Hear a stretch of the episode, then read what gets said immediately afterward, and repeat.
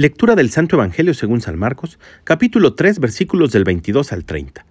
En aquel tiempo los escribas que habían venido de Jerusalén decían acerca de Jesús, Este hombre está poseído por Satanás, príncipe de los demonios, y por eso los echa fuera.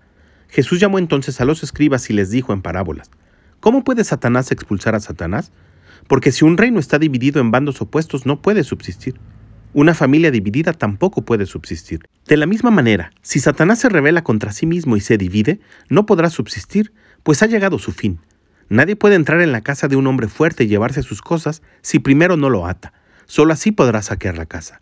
Yo les aseguro que a los hombres se le perdonarán todos sus pecados y todas sus blasfemias, pero al que blasfeme contra el Espíritu Santo nunca tendrá perdón, será reo de un pecado eterno. Jesús dijo esto porque lo acusaban de estar poseído por un espíritu inmundo. Palabra del Señor.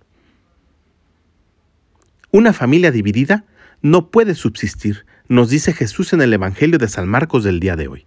Una familia en la que todos se critican, los papás contra los hijos, los hijos contra los papás, los papás entre ellos y los hijos como hermanos también, será una familia que lejos de edificar, será destruida. Y será destruida desde sus cimientos, es decir, por ellos mismos. Por eso es necesario que los esposos se reconozcan no como un equipo, sino como una sola carne. En un equipo hay diferentes elementos, pero en el matrimonio Dios los ha unido con el sacramento y los ha hecho una sola carne.